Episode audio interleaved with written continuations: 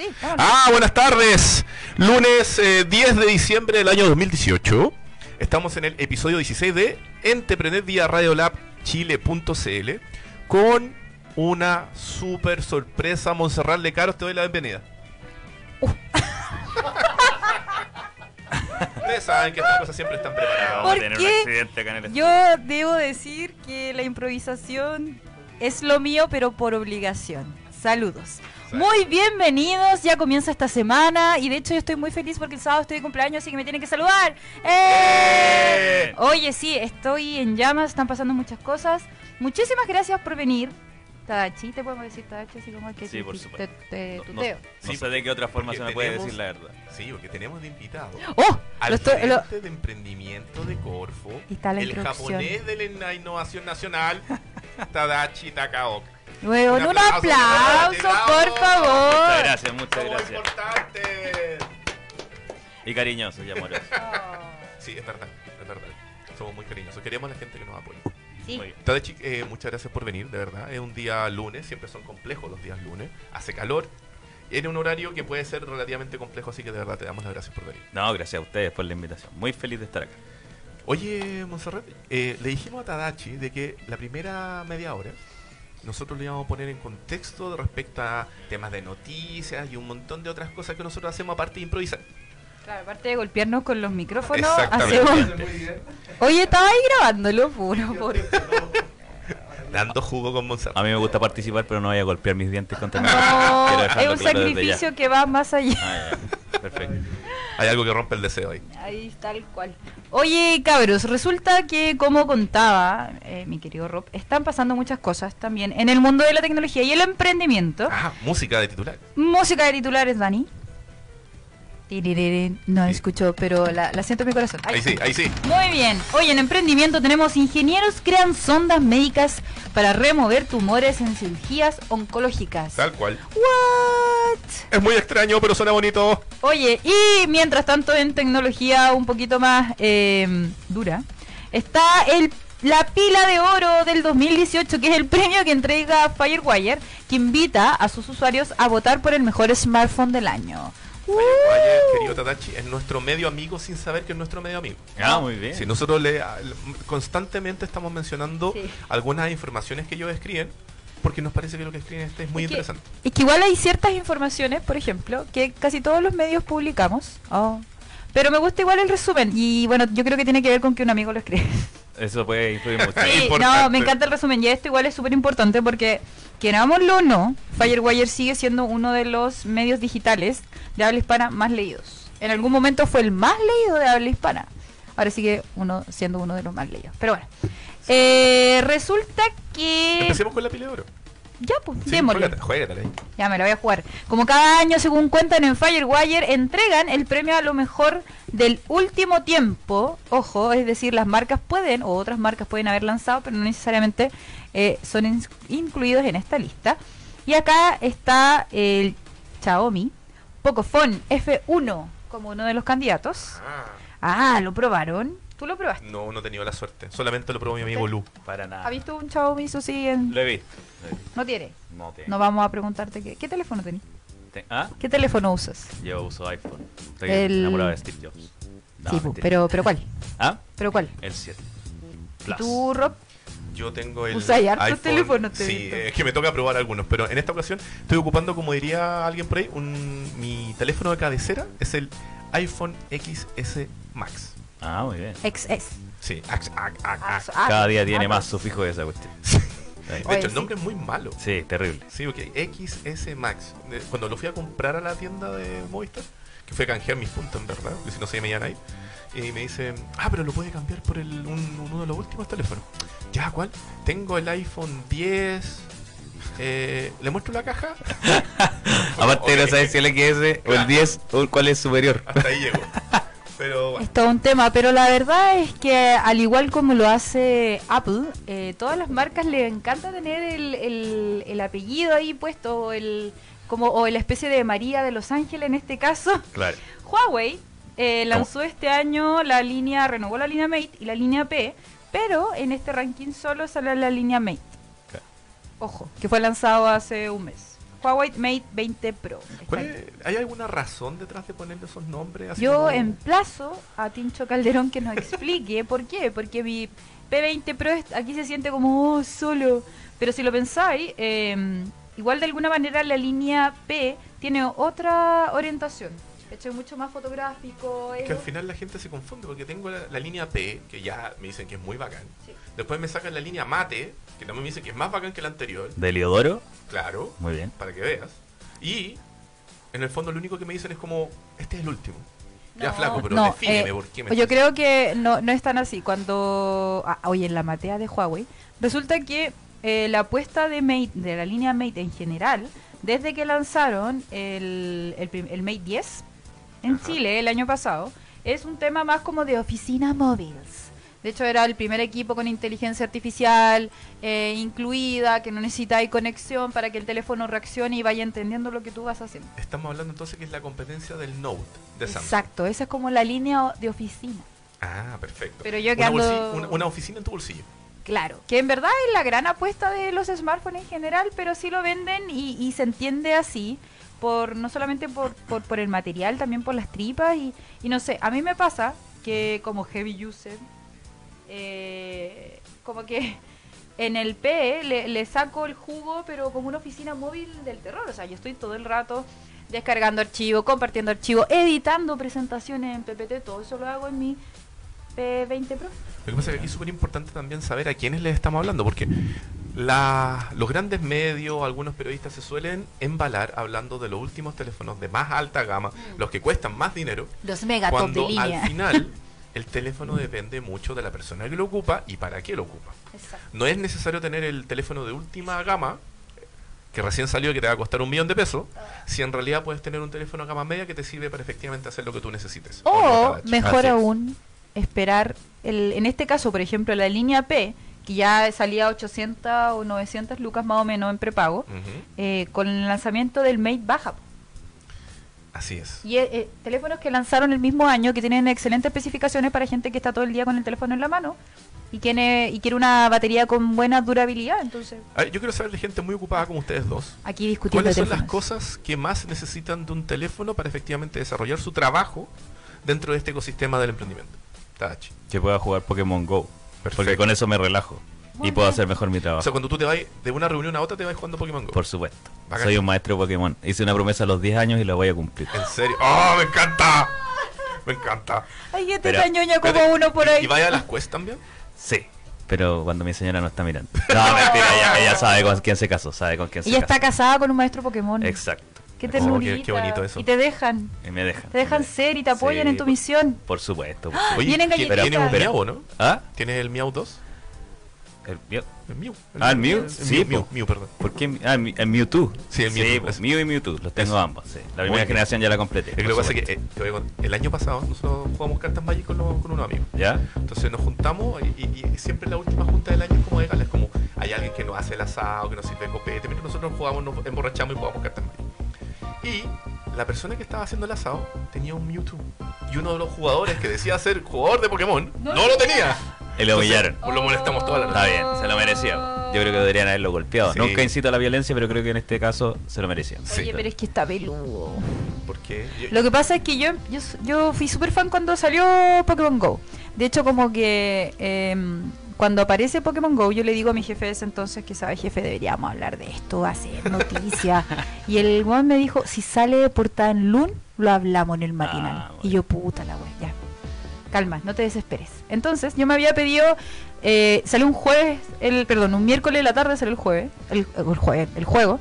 Y yo tenía pedido el jueves. Entonces mi jefe me dijo, Monse, acaba de salir Pokémon Go. Y está como dejando la cagada, es trending topic y toda la cuestión. Y en la tarde a las 9 de la noche sale la portada de Loon y me escribe, cagaste. Así que yo en la mañana estaba ahí arreglándome para salir en el matinal hablando de Pokémon Go con la Tonki Martín. Fueron 15 minutos en que me quería morir porque yo tenía que ir a un matrimonio. Por Ya. eso me pedí el día. Entonces fue como, maldición, quería tanto, tenía tantos sentimientos encontrados. Ya, pues de ahí en adelante fue un compromiso con Pokémon Go. El problema es que me aburrió. La primera generación me aburrió N. Sí, porque ya eso. los perseguía a todos, ¿cachai? Todos los, todos los taxis que tomaba me servían para ir a, a toda, esta, eh, eh, toda esta aventura que necesita caminar eh, finalmente, ¿cachai? Y cada vez que hacían un lanzamiento de, de algún Pokémon legendario, corran todo Maquedano. Ya, yo igual la hacía. Me acuerdo que para un 18 del- de, ese mismo año había un Dragonite, creo que era. Y la mitad, de, yo creo que el 70% de los que estábamos en el asado lo fuimos a buscar. ¿Cachai? ¿En Entonces, sí, hay una pasa. relación. Sí, po. Ahora, eh, ¿qué me ofrece hoy Pokémon Go? Bueno, los teléfonos igual aguantan más. Se están aguantando más. Pero no, los teléfonos hoy día son la forma que tengo de hablar. Por ejemplo, una de las peores cosas que tiene ser gerente es que te llegan 800 mil mails al día. Entonces, el- estoy en un evento y de repente puedo meterme y decir, oye, ya, esto te lo respondo yo, sí, no, o, o la te copio a la persona que responde. Y así la mitad de la pega, realmente la mitad, o incluso un poco más responder esos mails. O sea, tal vez una de las cosas más importantes de un teléfono celular es que tenga un buen gestor de correos, precisamente. Sí, totalmente. Y aparte que... la- ¿Usa el, el que viene o bajaste Sí, uso el que viene. Uso el que viene. No, no soy tan rebuscado. La que yo ocupo el de Gmail. En verdad me gusta el de Gmail. que bueno que como yo uso Android me, me viene ahí po. Claro, eh, por default, digamos. claro Claro. Oye ¿Cuál, es tu gusto de los teléfonos que tú has visto por ahí que ocupan algunos emprendedores o incluso eh, otra gente? Porque me imagino que te juntas con otra gente también. No mucho, la verdad. ¿Qué teléfono es el que más te ha gustado del año? En cuanto a lanzamientos, tecnología. No, cosas lo que pasa es que yo tengo sentimientos encontrados porque ya estoy muy acostumbrado a iPhone, entonces he visto otros y, y la curva de aprendizaje no es menor. Em, pero me pasa también que siento que la innovación que han tenido los teléfonos es innovación eh, operativa, digamos, es innovación continua. Es una mejora continua en realidad. No es realmente una transformación del mercado. Y eso me hace querer pasarle la cuenta a iPhone, pero todavía no me escapo. Lo que sí, ya no he caído en comprar todos los años para estar a la moda. Me compré, la que hice para escaparme de ese loop fue Ajá. comprar un, un teléfono que tenía el máximo de capacidad de memoria y me di cuenta que ahí es por donde Apple te agarraba. Yo he sobrevivido bastante bien haciendo las actualizaciones hace dos años. Hasta ahora por lo menos ha funcionado. No, y dato, hay un montón de aplicaciones que no, tal vez no son genéricas de Apple, pero que te pueden servir para mantener. Por ejemplo, fotos de Google, que te permite almacenar todas tus imágenes, e incluso aunque la hayas sacado por iPhone, la respalda a la nube, después borras Claro. la nube de iPhone. Se te, o sea, eh, los calendarios también multiplataformas Sí. son bastante yo buenos. tengo un tema yo siempre he sido usuario de Apple y resulta que olvidé mi clave de iCloud Ah. No la he podido recuperar Oh. y estoy de muerte porque no puedo actualizar nada pero yo no uso mm, iPhone ¿cachai? entonces pero el problema es que tengo un Apple TV en mi casa y tengo MacBooks en mi casa Ah. Y El ecosistema no está no me, completo. no me ha llegado, no me ha llegado la onda. Puedes recuperar haciendo los pasos, ble, ble, ble. Ah, pero le escribiste al tío Tim Cook. Le Claro. Tim Cook, mándame la Me cosa". dijeron que me, se iban a demorar en mandármelo. Estoy esperando hace tres meses. Ah. Ah, muy bien. Viene por correo físico. Está bien. ¿Cachai? No, ¿Y a qué, y a qué, y a qué lugar? ¿A qué pueblo? Dímelo tú. Entonces, es como loco. Si pongo eh, ciertos contextos para que me ayuden a recuperar mi clave, porque perder una clave es normal, Tim Cook, ¿cachai? Es como... Entonces, ahí pucha. está mi pero. Yo siempre Apple, de So- verdad. so- sorry que me salga dos segundos del tema, pero han cachado cuando yo compré criptomonedas en su momento. Ah. ¿Y han cachado que si se pierde esa clave, cooperaste? Fore- forever. no, de hecho, la única forma de recuperar lo que yo vi fue que decían, cuando te inscribías en, el, en, en tu wallet, en tu, en tu billetera, decía, acá hay, descarga esta hoja, que era una hoja en blanco, del 1 al 9, y escriba cada palabra que sale acá. La única forma de probar que esa cuenta era tuya era tú decirle, ya, dígame las nueve palabras que le dijimos al principio. Y si no la anotaste, se acabó. No tenéis cómo recuperar esa cuenta. Paralelepípedo. Sí. No, Dios brígido, mío. brígido, brígido. Bueno, pero volviendo volviendo al tema, si estás ya tan colonizada por Apple en los otros temas, ¿por qué nunca tuviste el iPhone? No, Sí, no te siem- convenció. siempre tuve sí, iPhone. siempre lo tuvo. Yo migré a, de, a finales del año pasado a Android. Ah, escapaste de aquí del círculo vicioso. Sí, Muy bien. Y porque no sé qué se verá, le voy a dar una oportunidad. Y por qué razones seguí manteniéndome en Android. No, pero el cambio es posible, Tadachi. La última vez que hice un cambio terminé tomando ron como dos años y me arrepiento, así que no voy a hacer No. lo cambio en la vida. Oye, no, yo, o sea, a mí me costó, me costó el teclado, creo que hay la- el, el nivel intuitivo que tiene iOS no lo supera nadie. ¿Cachai? Pero yo estaba buscando otros horizontes. Muy bien, muy bien. Así que, Una hola mujer que explora. Oye, otro, otro telefonito más para pelar, Ya. que está en ¿cuál la otro? lista, está el Samsung Galaxy Note 9. Ble. Y eh, Ble. Ble. Voy a traducir. Ble. Es un teléfono grande con mucha batería cuadrado. Fin. Sí, fin, saludos. Bueno, está el iPhone XS Max, XX, Eh,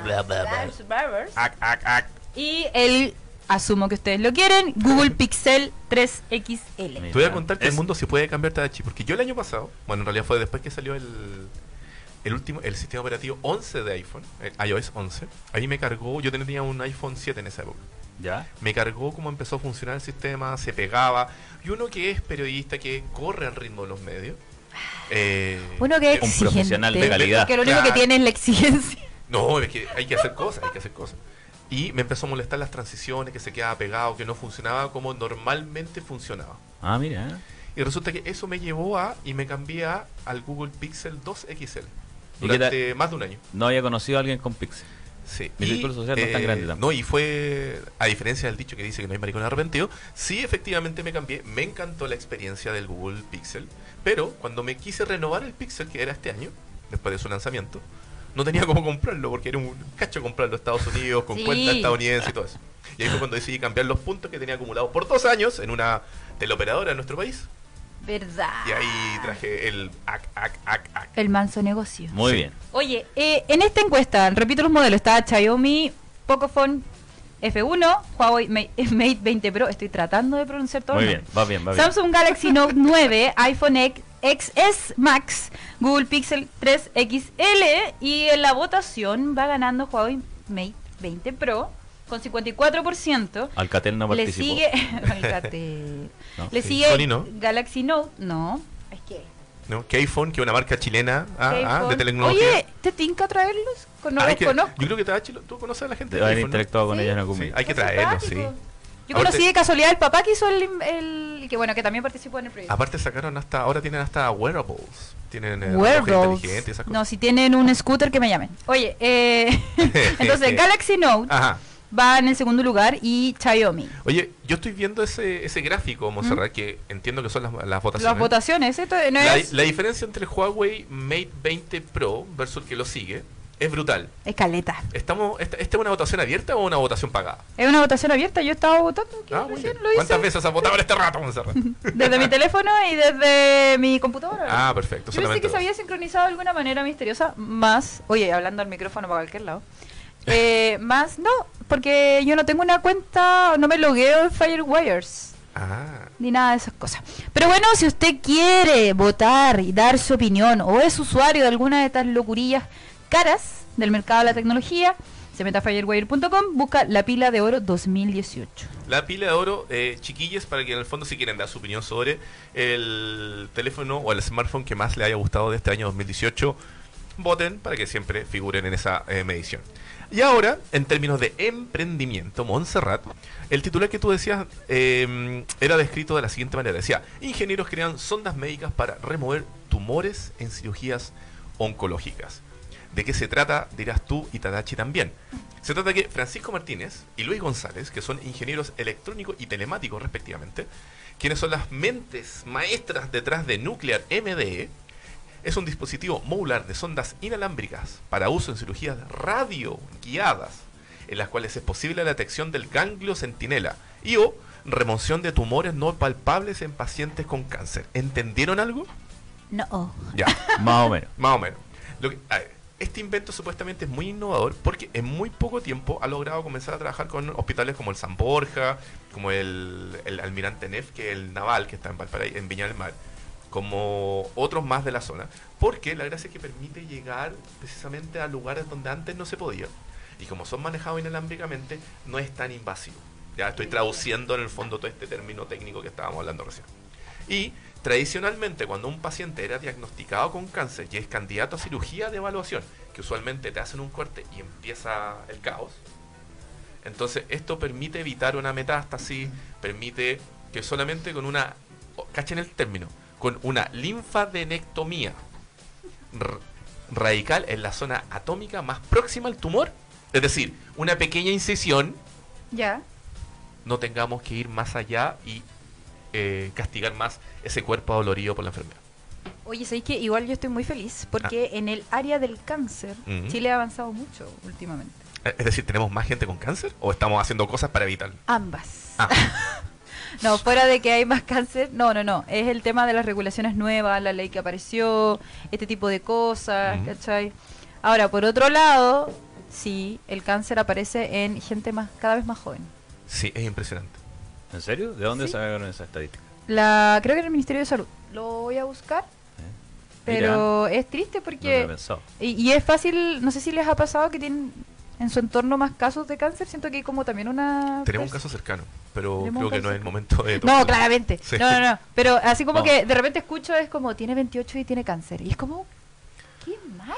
¿Qué estamos haciendo que de, como que estamos empezando falla de fábrica tan pronto? Los esotéricos dicen por ahí que todo lo que estamos haciendo o comiendo ¿Culpa nos está enfermando. ¿Ah? ¿Culpa de los smartphones? No, no, yo creo que tiene que ver con todo un poco. Tiene que ver con el ritmo de vida, la calidad de nuestra comida, la forma en que enfrentamos las cosas. eh, de verdad, yo creo que espiritualmente estamos como una sociedad muy decaída. Se está acabando tu O- o no. Chile. Ahora, para, para tratar de traer un poco de calma a las masas, entiendo que jamás se ha, se podido probar científicamente que, por ejemplo, pasar rabia o ese tipo de cosas que dicen que da cáncer, de cáncer. Dicen que es Eso más, verdad. es más No, genético. Claro, pero sé que yo no lo creo. ¿Qué crees tú? Yo creo que algo, hay una conexión emocional cuando el cuerpo reacciona en distintas cosas. Porque te lo juro que la gente que yo conozco que tiene más problemas, así como a nivel emocional, siempre tiene algún... Algo pasa con el cáncer. Algún y- rollo. Sí. Como que... se- bueno, ahora soy yo Puede no, ser frente a la... correlación o causalidad, eh, da para otro programa. Frente Tú, al... en este caso, Tadachi, tú como cabeza de la sección de emprendimiento de Corfo, ¿te ha tocado eh, conversar con otros emprendimientos o nuevos negocios chilenos que precisamente están apuntando a tratar enfermedades como esta? Sí, o sea, la- el Chile se ha vuelto súper fuerte en, en- en innovación en, en salud. De hecho, me estaba acordando mientras hablaban de eh, Levita Magnetics. No sé si les suena eso. No. Es un nuevo grupo de música súper bueno. No, mentira, es un emprendedor que básicamente lo que hace es que hacían estas cirugías pero con magnetos. De eso es el nombre. Y los gallos, entonces lo que evitaban era que alguien metiera las manos. Y hacían ese proceso de una forma mucho menos invasiva. Y el camino de un emprendedor o de un innovador que hace el tema con, con salud es bien largo porque uno ya es la, la prueba con ratones, todo lo que tú querís, después sacar el permiso acá es súper complejo y después ir a la, a la- el permiso en Estados Unidos es una cuestión de años y millones de dólares. Es bien, bien complejo.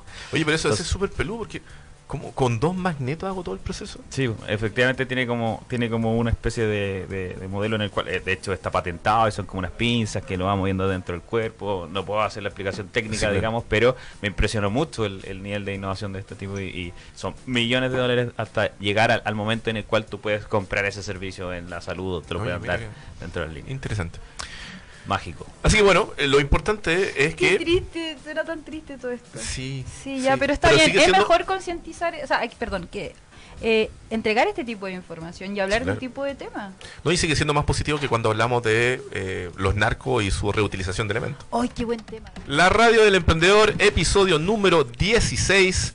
En este día, lunes 10 de diciembre del año 2018, estamos junto a Montserrat Lecaros con el gentil auspicio de www.wowfactor.cl, agencia de comunicación para emprendedores. Si usted tiene un proyecto, una iniciativa, un, producto o lo que sea que quiere que aparezca en los medios de comunicación, www.wowfactor.cl, nuestro único, pues, paréntesis por el momento, cierre paréntesis, auspiciador en esta loca aventura llamada Entrepreneur vía Radio Lab Chile.cl Montserrat. Me achiqué porque estoy chata de la discriminación. Pero es que a mí me gusta que tú veas más alta porque aparte tiene más porcentaje que yo este programa. Oh, ya está vendiéndola así. Oye, no me escucho. Ah, sí, sí me escucho. Ya, muy bien. Oye, Hoyo. Va, eh, yo creo te que ya es hora de que eh, nos entremos con más detalles Así es. en nuestro querido invitado que se dio el tiempo de venir. Gracias. Este es el episodio 16. ¿Ya? ¿ya?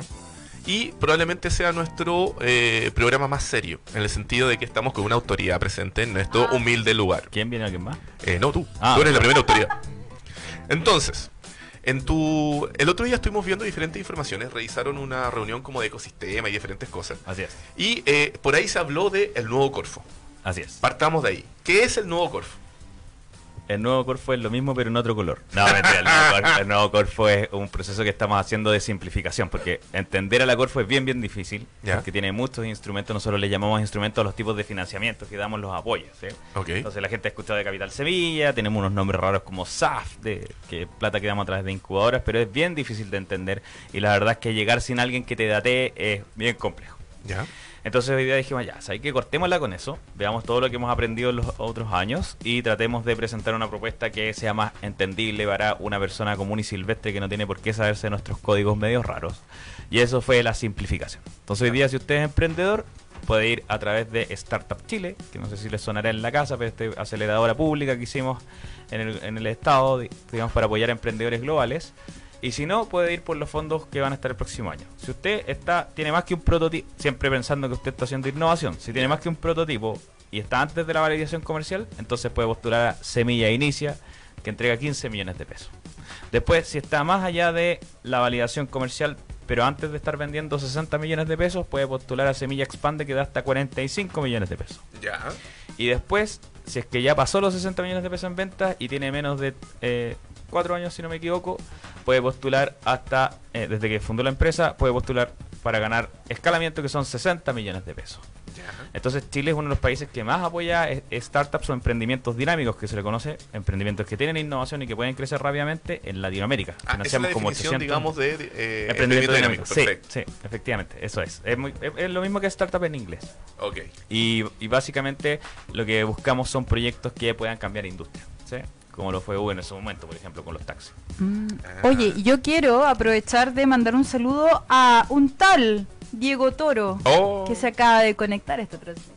Oh, Dios mío. Saludos, Subtel. Ah, no, saludos, qué bacán. Oye, ya, eh, aquellos que están viendo el programa, los invitamos a compartir porque tenemos un concurso pendiente Ah, tenemos un concurso pendiente. Sí, y podríamos dejarlo anunciado, más no tal vez lanzarlo. Y resolverlo, resolverlo tú dices, el próximo capítulo. Exacto. Ya. Ya. Hágale. ¿Quieres que lo lance? Sí, la una voz de mujer eh, vendiendo algo siempre es mucho más interesante que la mía. Siempre, siempre me la vendí, yo creo que tú vendí mejor. No, no, jamás, jamás. No, oye, miren, eh, resulta que la, la semana pasada entrevistamos a nuestro... Oye, ¿verdad que tú le cambiaste el apellido? No es Andrés Díaz. Andrés Díaz Lira, ¿no? Ah, claro, Andrés Díaz Díaz. Ah, Muy bien. Lo- sí. Y él dejó un premio de una noche de happy ending. Me Happy. Ending Tours. Happy Ending Tours, digamos el nombre completo. La perdón. gente, la no gente quería, va a pensar no mal. No, pues. que- Ah, no, ¿qué no. va a decir? No, voy a hacer un happy ending en el. Costanera. No, pues, Monserrat, voy a hacer un happy es- ending es un tour happy ending en el Costanera. En el Costanera. Bueno, Con entonces. Sí. nosotros podemos elegir entre aquellos seguidores de nuestro programa que puedan eh, tener este premio, pero, Pero- lo vamos a anunciar hoy, Ajá. más no vamos a lanzar la dinámica hasta el próximo programa, que es el miércoles. Sí, díganle a sus amigos que vamos a hacer un concurso por fin de año, por Navidad, que tiene un happy ending eh, arriba en el Costanera. Y que eh, en el fondo es muy bonito porque va a ser una invitación para dos. Es decir, va a vivir la experiencia de conocer Santiago desde las alturas hasta posteriormente adentrarse en la noche más profunda, más entretenida, con tragos y danzas. ¿Qué te dije que tú lo ibas a vender? No. Tragos y danzas y el medioevo, así te Claro. sonó. No, es- Son, jue- son juegos de rol entonces. Sí, sí, en cualquier momento juegos de hambre, Tach. Sí, sí. A veces no queda de otra. Oye, eh, así que eso, atentos chiquillos porque les vamos a ir contando más detalles y ahora hay que seguir con este tremendo invitado. Oye, Tadachi, em, ya entonces hacemos un proceso de simplificación de Corfo. Hay un montón de siglas de un montón de programas que en el fondo se está tratando un poco de evitar que la gente lo comprenda de mejor manera. Hay una serie de procedimientos o programas que van a entregar X cantidad de dinero dependiendo de en qué fase esté el negocio. Exacto.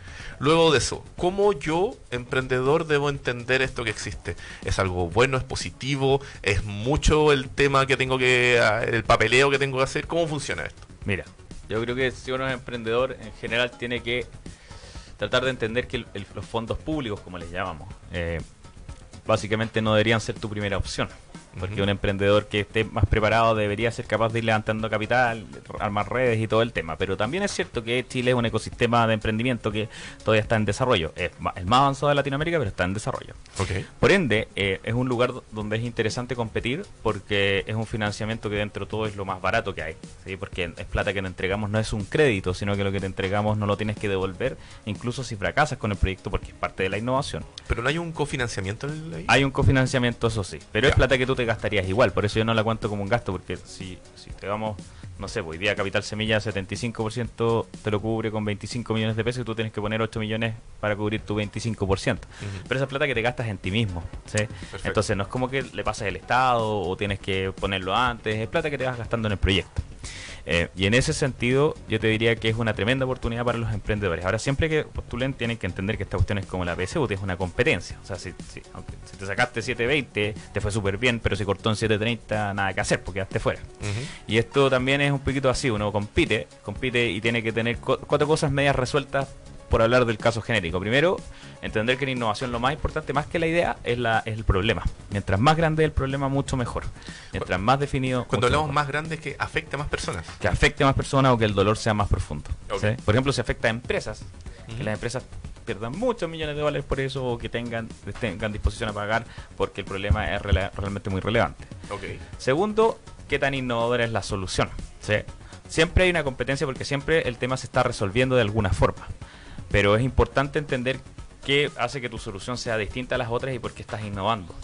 El tercer tema tiene que ver con lo que conocemos como modelo de negocio. Ya, tenía un producto, tenía un servicio, súper bien. Pero el modelo de negocio es lo que hace que las cosas crezcan. Es como las cadenas de comida rápida que no es que la hamburguesa sea la más rica que te podéis comer en la vida, no, hay hamburguesas mejores.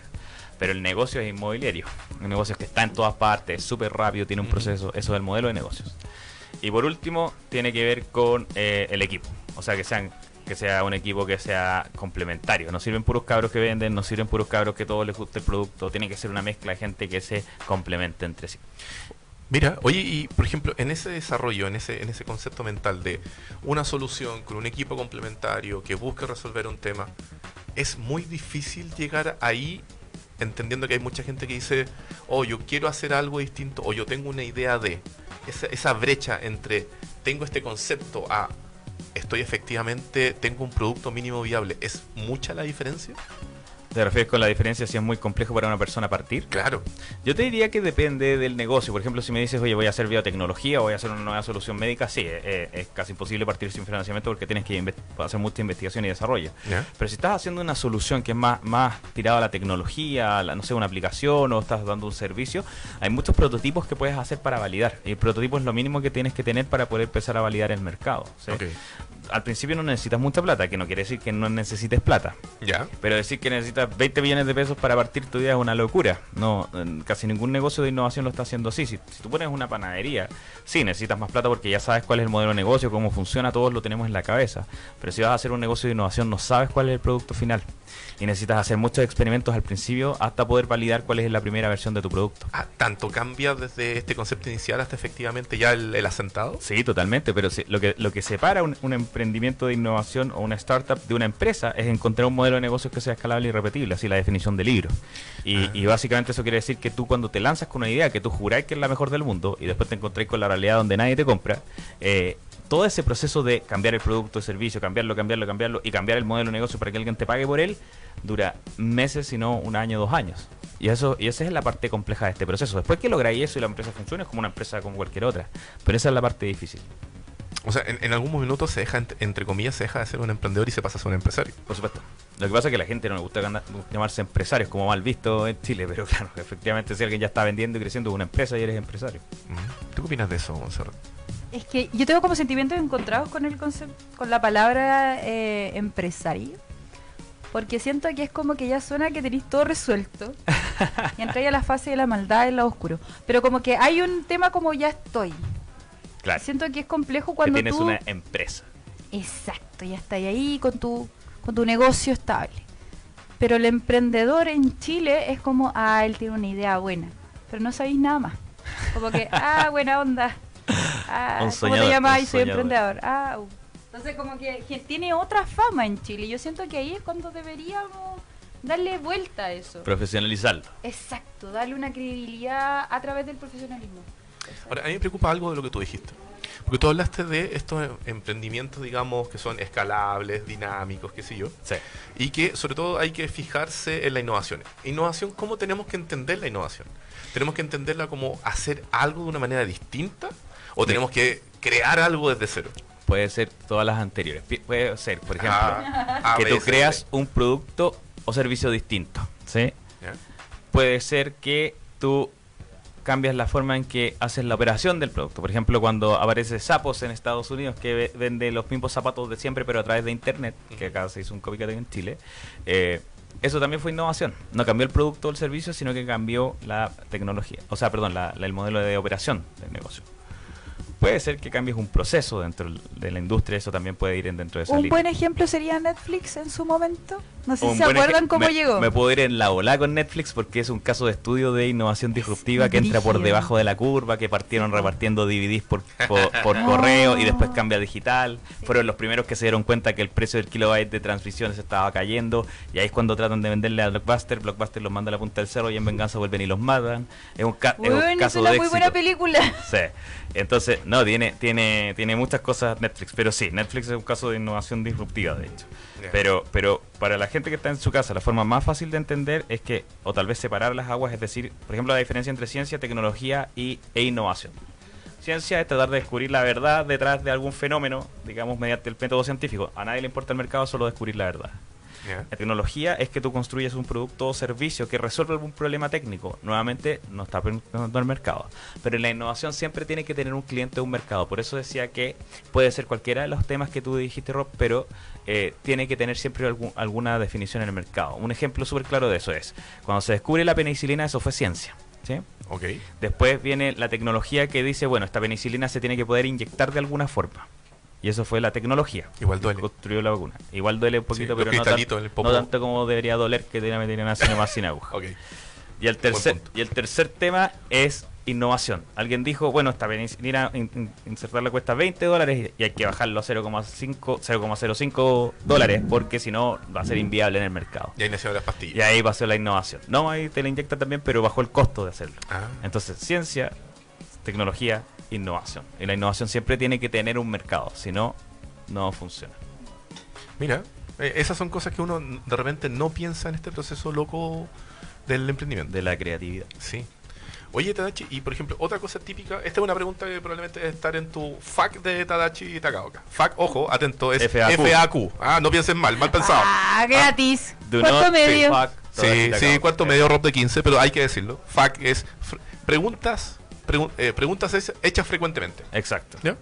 Eh, dentro de eso, típico, Tadachi, lánzate un tip de eh, cómo debo hacer un, empre- un- un negocio, más allá de lo que ya mencionaste. Ya. De, Si, si yo emprendiera de nuevo, primero trataría de cachar bien qué cosas me apasionan y trataría de entender bien qué problemas hay dentro de eso. Por ejemplo, si yo hiciera un nuevo programa de radio, diría ya, ¿qué? Y entrevistaría gente y diría, oye, ¿qué cosas te faltan? ¿Qué cosas no ves en el ambiente? Tratar de entender bien qué es lo que la gente, no, qué necesidad no está siendo satisfecha. Pero hay que tener ojo ahí, porque lo que dijo Henry Ford es muy cierto. Dijo que hizo el primer auto. Si le hubiera preguntado a la gente que quería, me hubiera dicho un caballo más rápido. La gente no puede crear en sus mentes un nuevo producto. Nadie pensó en el iPad. Sino que tú escuchando a la gente entiendes la necesidad. ¿sí? Segundo, trataría de entrevistar a muchas personas. Una vez que defines aquello que te apasiona, trataría de entrevistar a muchas personas para entender cuál es el verdadero problema que tienen detrás de, eso, cuál es el verdadero desafío a resolver. Tercero, haría una autoevaluación muy honesta de qué clase de persona soy. Soy más tirado al producto, soy el técnico, soy más comercial y la verdad me aburre tratar de meterme en producto o servicio.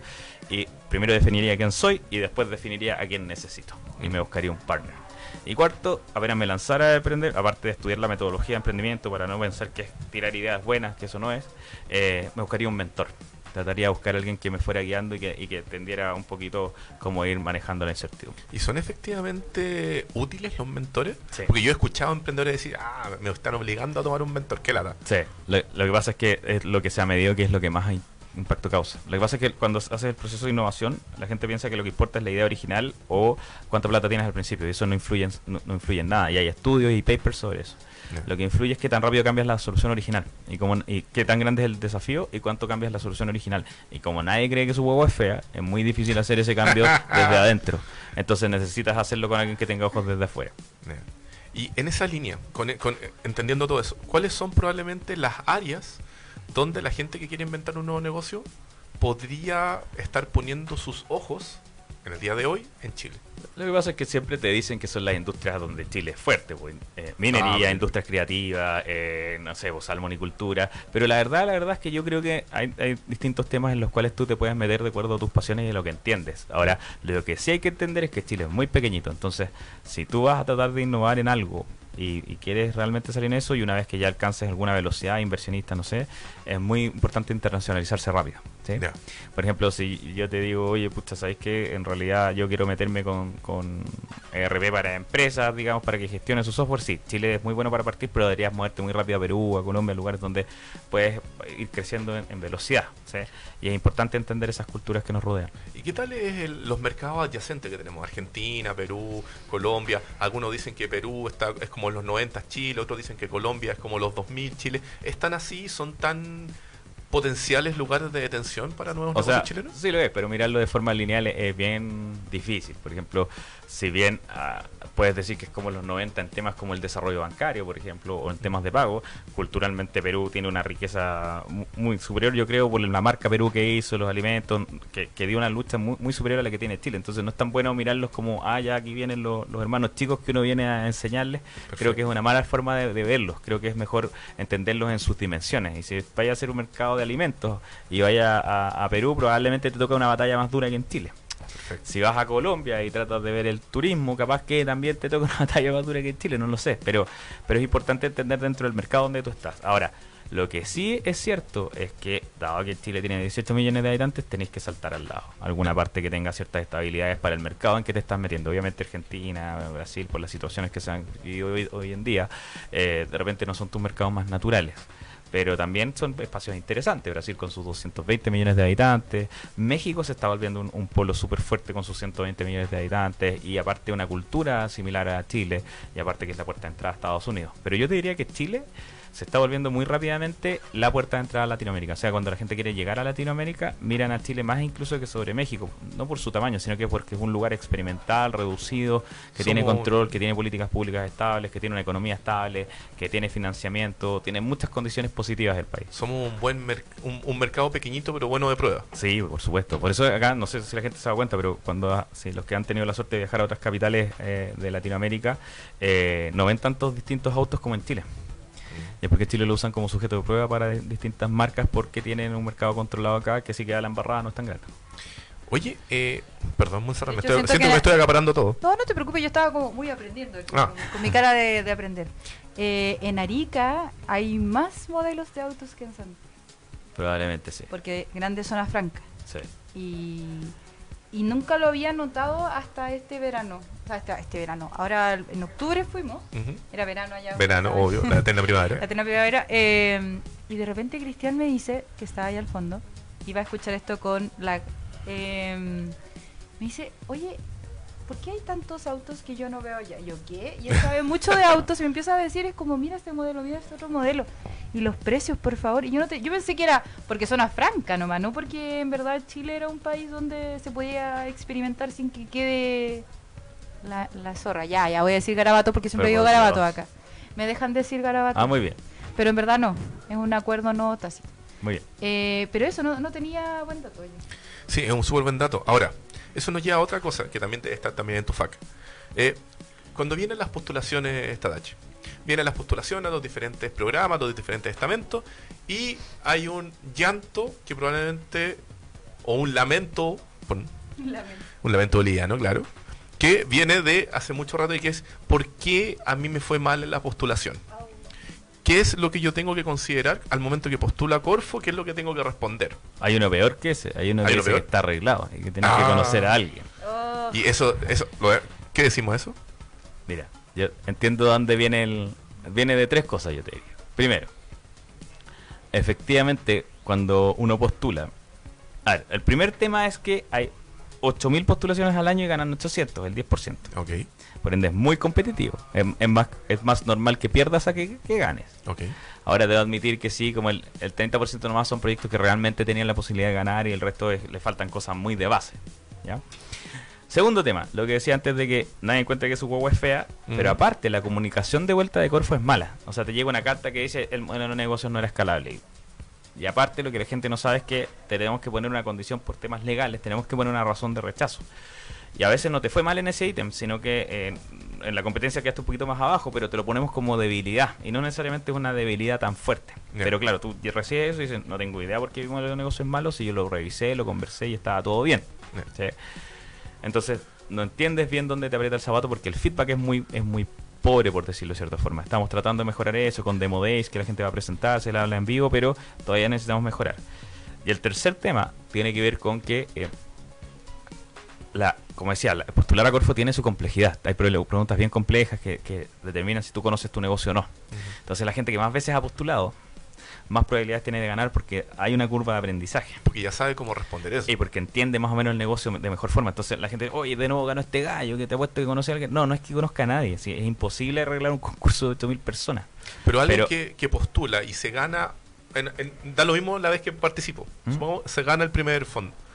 Esa misma persona, cuando vuelve a postular con otro fondo, siendo posible, es más probable que gane que otro Yo, que yo no- te diría que debe tener una mejo- un mejor conocimiento sobre el proceso. Ahora, si llega alguien por, por fuera y que nunca ganó el primer fondo y trata de ir al segundo, debe, debería tener las mismas probabilidades de ganar.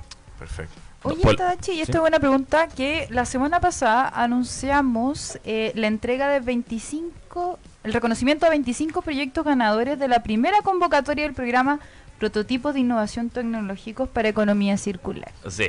De hecho, es de la Corfo, es de la Gerencia de Innovación. Yo soy el gerente de emprendimiento, Rocío Fonseca es la gerente Ah, ese de la Rocío. Saludos. Ah, Saludos a no, no, Rocío. no, eh, es que sí que me llama mucho la atención que si en el área de emprendimiento los temas ecológicos, ¿qué tal van? La verdad es que nosotros somos hemos lanzado concursos más abiertos en innovación, eh, eh, perdón, en emprendimiento. En innovación tratan de ir hacia el- el- la investigación y desarrollo, que es un poquito la curva antes, y se han metido más en ese tema. Pero la verdad es que hemos tenido experiencias bien bien interesantes. Por ejemplo, hay un proyecto que se llama Triciclo, no sé si lo han escuchado, de reciclaje. Sí. Y nosotros financiamos también el primer fondo de inversión de innovación social, se llama FIS. No, no se gastaron con el nombre y se llama Fondo de Innovación Social. Eh, y básicamente han hecho inversiones bien interesantes. eh, y una de ellas fue Triciclo que levantó más de un millón de dólares. Eh, eh, es bien es bien bien notorio que en Chile en innovación social se le levante más de un millón de dólares porque quiere decir que hay una oportunidad eh, bien fuerte.